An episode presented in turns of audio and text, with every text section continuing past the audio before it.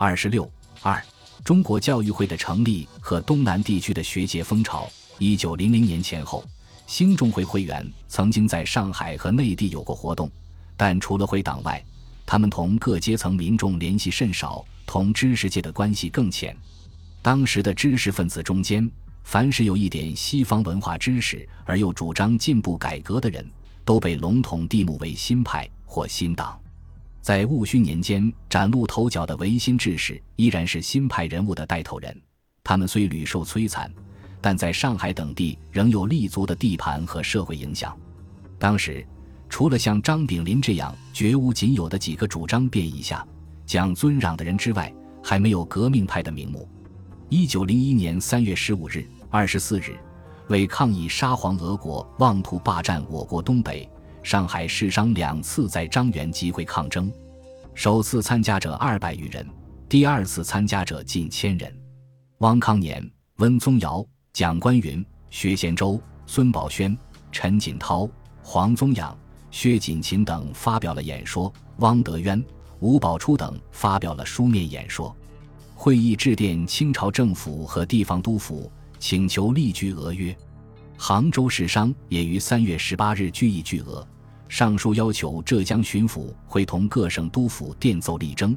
具名者有邵章、汪熙、孙义忠、陈汉地、仲树。陈敬帝、疏通等人发动这次巨额斗争的核心人物是维新派名流汪康年、孙宝轩等人。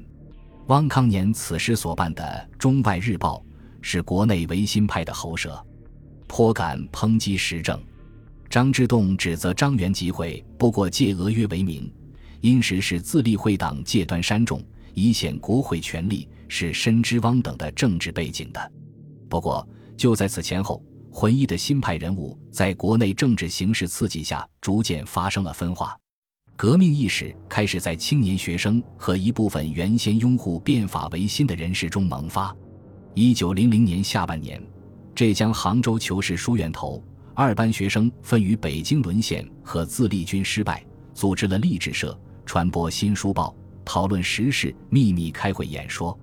他们虽然还分不清维新和革命的界限，其激烈程度却已非那些维新派名流所能望尘。励志社社员还轮流给低班学生演讲新学、评阅文课。一九零一年初夏，社员使九光轮值，请教习孙义忠命题，自己评卷。许多学生在课卷中痛斥作为清朝统治象征的辫子，结果被人告发，惊动了巡抚、将军。成为轰动一时的罪辩文案。事发，孙十二人必往日本。罪辩文是混沌中的一星火花，它虽没提出革命的口号并形成运动，却反映了知识阶层仇恨清朝统治情绪的增长。随后，裘氏的姊妹学校养正书署，此时他们已分别更名浙江大学堂和杭州府中学堂。又发生了反对校方专制的学潮，学生汤友、马旭伦等九人被开除，汤、马等六人赴沪与陈福臣创办《新世界学报》。在一九零一年到一九零二年间，裘氏、养正两校涌现了叶澜、王家举、董洪一、蒋尊贵、蒋方震、许寿长、汤友等一批出色的学生。他们在东渡日本之后。都成了留学生政治活动中的骨干分子。杭州学生中发生的这种变化，在上海、江宁、无锡、嘉兴、常州、苏州等地的学生中也同样的在发生着。新派人物分化中更为重大的事件是中国教育会的成立。一九零一年九月，清廷下旨将各省书院改设学堂后，各地陆续出现一批官司学堂，教科书成为迫切需要。当时，中国留日学生翻译之风大盛，上海书商也竞相印行新书，但适用者不多。一九零二年四月十五日，蔡元培与叶汉、蒋观云、智友等议定成立中国教育会，专门编订教科书。四月二十七日，中国教育会在上海成立，蔡元培当选为事务长，王木桃、蒋观云、吉义辉、蒯寿书等被举为干事。蔡元培字鹤庆，号鹤清，倾向革命后，亦好民友，节民，浙江山阴（今绍兴）人。一八六八年一月十一日，清同治六年十二月十七日，出生在一个商人家庭中。一八九二年中进士，点翰林院庶吉士，散馆补编修。他在戊戌政变后对清政府感到失望，南返任绍兴中西学堂监督、盛县善山书院院长。一九零一年应聘为上海南洋公学特班总教习。同年冬，与张元吉等创办《外交报》，分任撰述。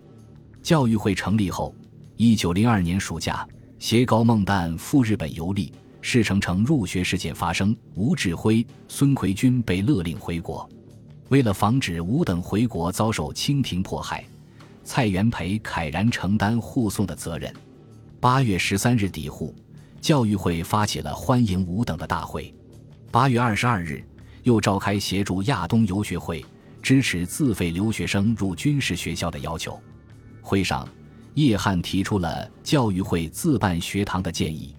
陆续加入中国教育会的还有吴志辉、黄宗养、钟宪畅、王继同、汪德渊、林燮、陈敬泉、张炳林、金天和、突骑、丁祖荫、龙泽厚。徐敬吾、吴宝初、敖家雄、蒋维桥、马君武、马旭伦、陈范、张继、刘师培等人，他们大都是从事教育及其他新兴文化事业的人。在教育会成立之前，除吉义辉、张炳麟、马君武、张继等少数几个人已经致力反清革命外，其他都不过是比较激进的新派人士。但随着教育会政治活动的开展，除了龙泽厚那样个别的人还坚持保皇主张外，其他大部分人都先后在不同程度上参加了反清革命运动。中国教育会在其章程中宣布，本会以教育中国男女青年，开发其志识而增进其国家观念，以为他日恢复国权之基础为目的。这里除恢复国权所指的内容不甚清楚外，意思是很明确的：中国教育会提倡教育。是为了改造中国的政治目的，是为了给予中国青年以改造祖国所需要的科学文化知识和正确的政治思想，这是一种革命的教育思想。关于这个目的，会中的激进分子稍后有进一步的解释。他们说：“我等理想的国家绝非俄罗斯、德意志，乃纯然共和思想。所以从国民做起，我被欲造成共和的国民，必欲共和的教育。”要共和的教育，所以先立共和的教育会。明确的说，就是为在中国建立民主共和的国家而办教育会。他们激烈的反对封建教育和奴化教育，指出专制之毒痛于学界，地基地眼，则国民之蒙孽者欲受摧残；外人立我教育权者，将因失其较快，以身我奴隶之资格。中国教育会鲜明地揭示了民族主义。民主主义的教育宗旨，为了实现这一宗旨，教育会计划认真地从事造就共和的国民这一工作。他设立了教育、出版、实业三个部，预备设立男女学堂，编印教科书、教育报，创办商店、工厂、公司。他在成立时并没有准备直接从事革命的政治活动，但是时局的急速变化使他没有来得及从容地进行教育的改造。甚至一本教科书都没有编成，便被推上了政治舞台。会中的激进分子成了爱国运动和革命运动的中间。一九零二年十一月，上海南洋公学发生了退学风潮。南洋公学是清朝官吏盛宣怀在一八九七年创办的一所训练洋务人才的学校，因经费充足、校舍宽敞、设备齐全、师资较好、出路优越而颇著声名。实际内幕却十分黑暗。这时，该校有六个普通班和一个培养高材生的特班，其中五班文科学科教习郭振营是一个学识浅陋而又顽固守旧的人，专以欺压学生为能事，长期为学生所不满。十一月五日，过去上课，发现诗座上放着一只洗净的墨水瓶，认定是有意侮辱他，言辞诘问。十一月十一日。校方应国之请，开除无辜学生武正军，全班大哗，力争无效。十四日决定全班退学，举行告别演说会。五班的行动引起全校同情，次日，全校学生集会，派代表向总办汪凤莹请求收回成命。汪不允，学生们决定全校退学。这时，校方才慌了手脚，急忙请学生们尊敬的教习蔡元培等出来调解。十六日一早，全校学生二百余人检点行装，列队操场，等候交涉的最后消息。可是，蔡元培去见督办盛宣怀，转达学生要求时，圣上高卧未起。十点，学生们见没有回音，便高呼“祖国万岁，祖国万岁，祖国万岁”，整队离校。南洋公学退学风潮的爆发不是偶然的，一方面，它是学堂中封建压迫的结果，正如苏报所指责的那样。学堂主办者设照老大帝国小影，官场总办局所知恶习，自尊如帝天，使人如犬马，妄立章程，驰骋一说，以压制富庶为威力，以用人派事为施恩，以排斥新书逆极短，以艰深就学炫己长，以苛责细故为讲求实际，以管束学生为门面排场。呜呼！腐败至此，荒谬至此。荼毒暴虐之词，焉得不为世界之公敌也？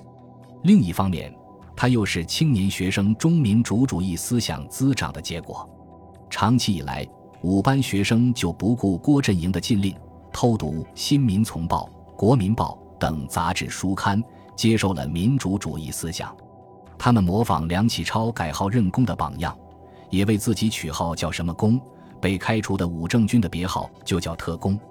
他们在一九零二年八月三十一日就成立了一个演说会，评论时政。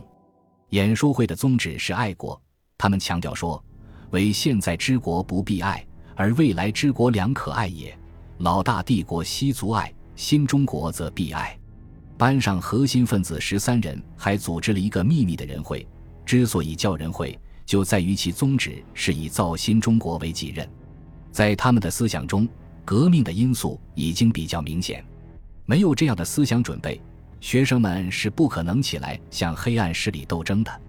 南洋公学内部的新与旧的矛盾，在全国学堂中是普遍存在的。学堂是新事物，人们都希望学堂能培育出拯救祖国的英才，他们把学堂学生称为新中国的主人翁，认为他们是中国前途的一线希望。但学堂绝大部分把持在封建势力手中，力图按照封建的老规矩去办学，因此进步教育界又将这大部分学堂称为奴隶制造厂。这样，南洋公学退学风潮就不能不在社会上引起强烈的反响。事后，进步舆论普遍支持学生。选报指出，这一行动举数十年，漏如浅视之言取说。一举而扩清之，以身独立之权。吴国学界中当有渐被其影响，以故此学生社会，不使路西亚之学生专美于世界。新民丛报也强调，此时中国国民前途关系第一重要事件也。南洋公学学生二百余人退学后，因校方引诱、家长威逼，返回散走了一些，但退学者仍有一百四十五人。大部分退学生无处可依，他们想自办共和学校也无经费，便请求中国教育会帮助。十一月十九日，教育会与退学生集议张员，学生提出意见书，得到教育会的支持，决定成立爱国学社。当时，教育会也没有钱，蔡元培赶赴南京向人借款。到码头时，家人奔至弃告，说其长子病死。蔡辉累主他人代办丧事，毅然登轮。十一月下旬，爱国学社在南京路福源里正式开学。蔡元培被推为总理，吴志辉为社监，教师由教育会选派。爱国学社把灌输民主主义思想作为自己的任务。其章程说：“本社略师日本吉田市松下讲社，西乡石路而思学之意，重精神教育。”而所受各科学皆为锻炼精神、激发志气之助。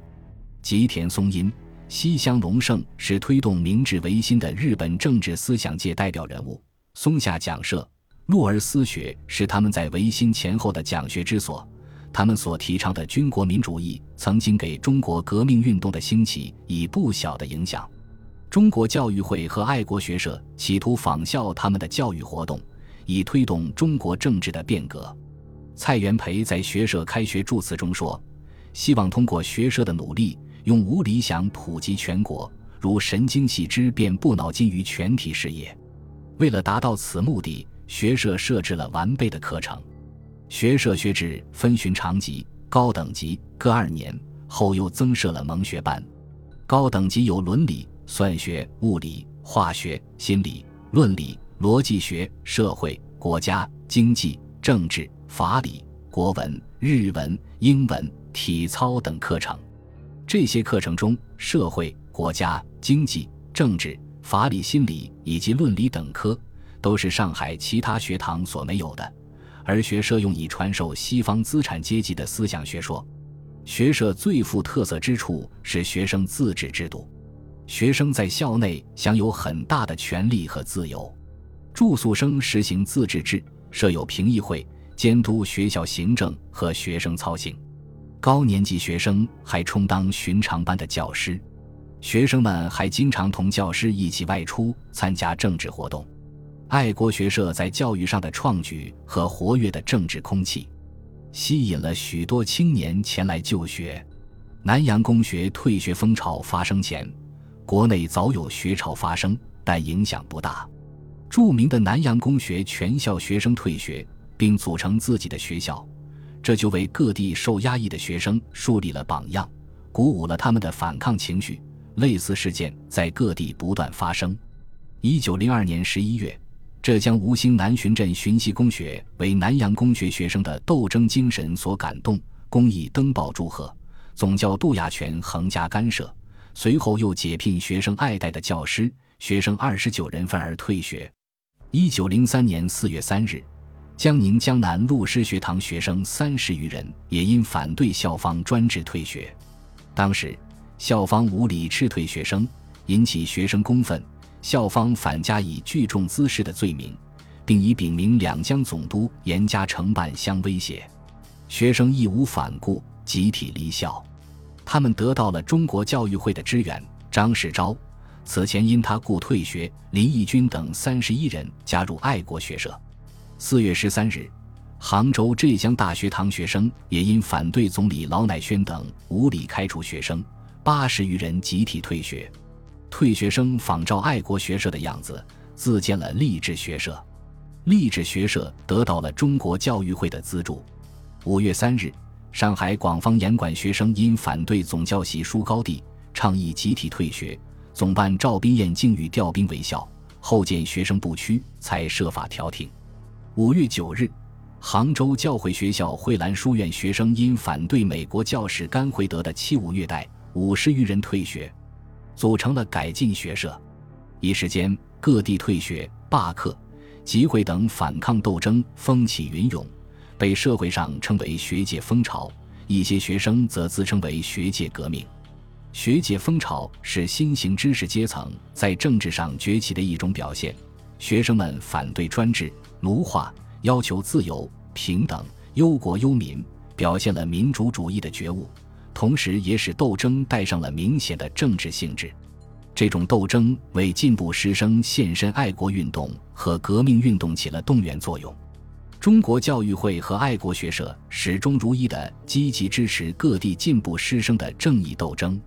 除去人力、物力的支援和行动上的指导外，他们特别注意了政治上的指导。教育会和学社的喉舌苏报为此进行了大量的工作。他增强了学界风潮的政治性质，指出官吏学堂政府压制之小影也，教会学堂宗教压制之小影也。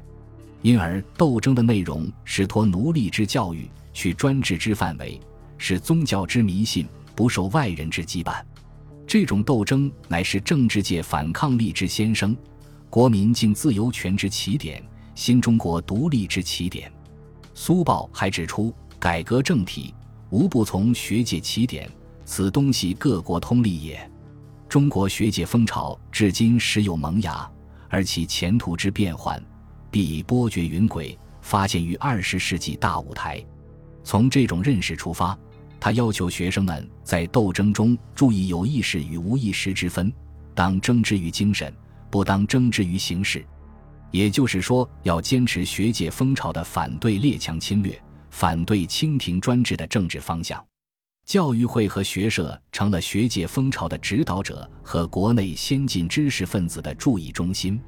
一九零二年的冬天，中国教育会还创办了爱国女学校，蒋观云任经理，后亦由蔡元培接任。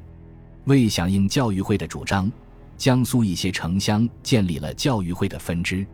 因此，一丁初我祖荫徐觉我在常熟将他们组织的校学同盟会改组为中国教育会常熟支部，设立了塔后小学校。金天和、杨天济等在吴江同里组织了中国教育会同里支部，创办了铜川学堂，一名同里自治学社。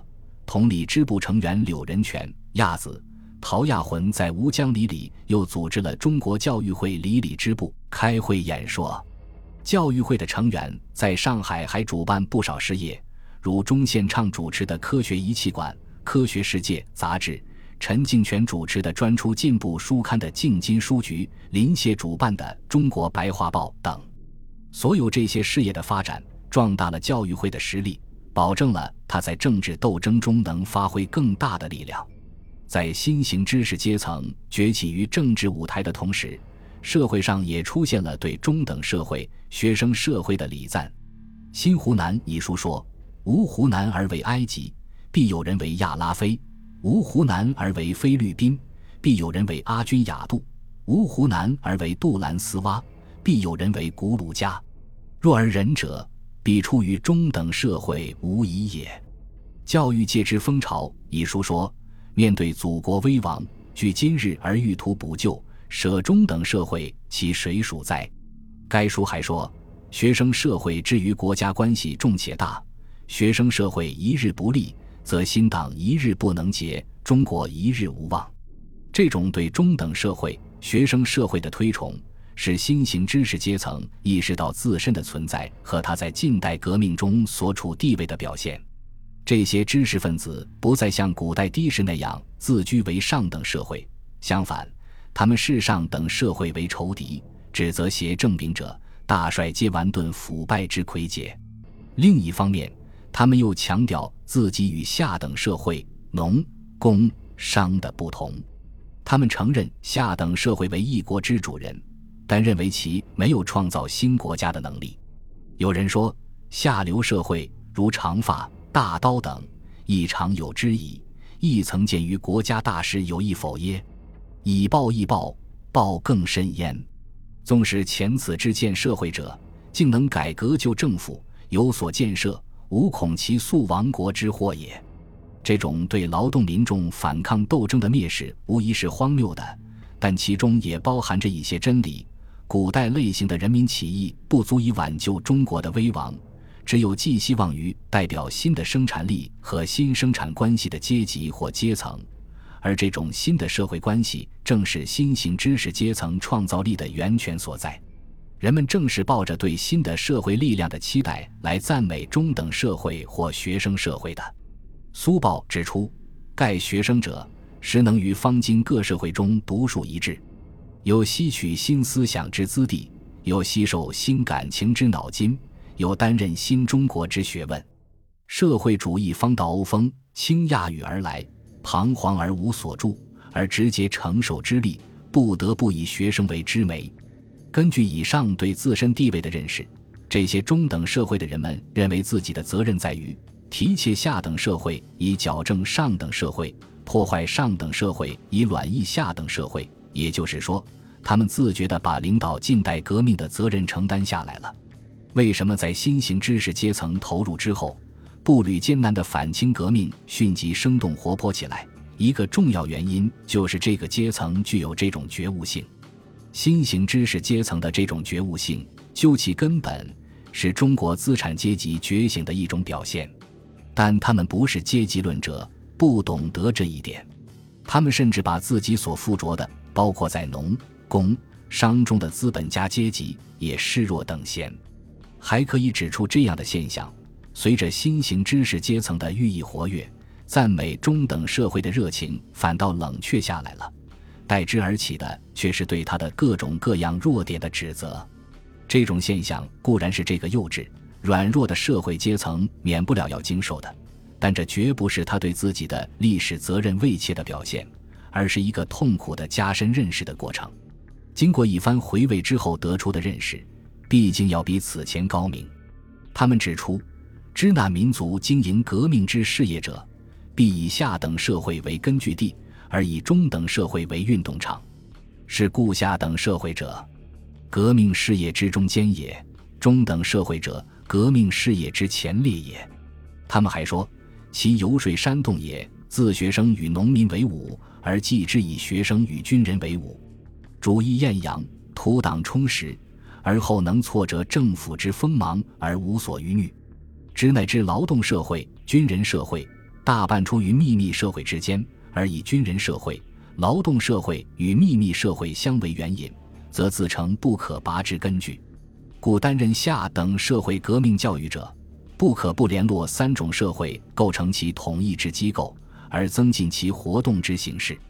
这里对于新型知识阶层以及各个可能投入革命的阶级阶层的估量，比过去要客观准确得多。辛亥革命的整个进程都没有脱离这种估量，但是。人们不能要求新型知识阶层在其开始活跃的阶段就导演出惊天动地的活剧来。本集播放完毕，感谢您的收听，喜欢请订阅加关注，主页有更多精彩内容。